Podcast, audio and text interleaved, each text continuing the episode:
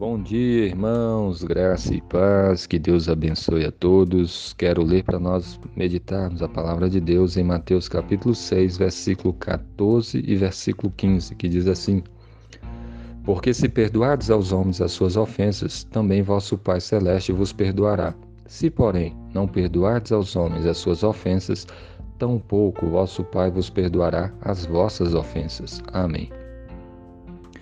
Jesus nos ensina a orar.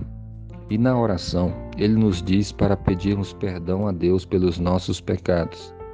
Todos nós somos pecadores e muitas vezes ofendemos a Deus com as nossas palavras, com as nossas ações, com as nossas atitudes, com os nossos pensamentos. Várias vezes. Então nós devemos pedir perdão a Deus. Nós somos pecadores. E Deus é tão bom que ele nos ama e ele enviou seu filho Jesus para nos perdoar. Jesus morreu naquela cruz para que o nosso para que nós pudéssemos ser perdoados.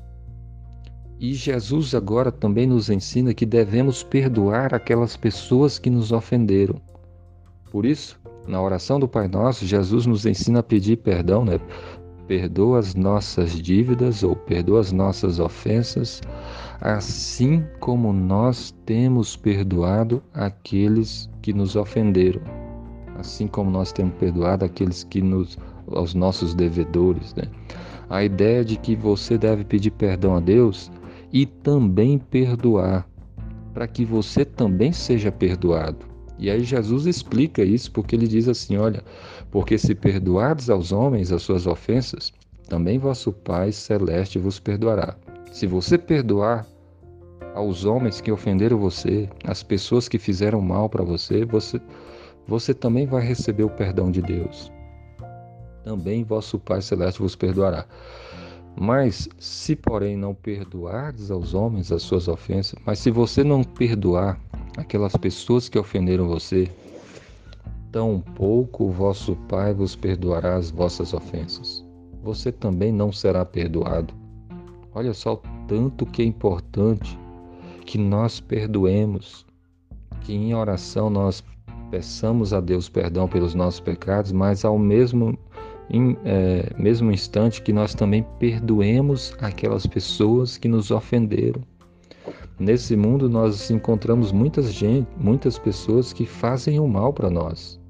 Tem muita gente que fala mal, que pensa coisas contra nós, que nos faz coisas que desagradam, que são ruins, ofensas, né? atitudes, pessoas que xingam o outro, que roubam, que às vezes e tantos tipos de maldade. O ensinamento bíblico é que nós devemos perdoar essas pessoas. Se você quer receber também o perdão de Deus, se você quer que Deus perdoe você, você também deve perdoar aqueles que te ofenderam. Você não pode guardar mágoa, ressentimento, é, sentimento de vingança contra ninguém. Você deve perdoar.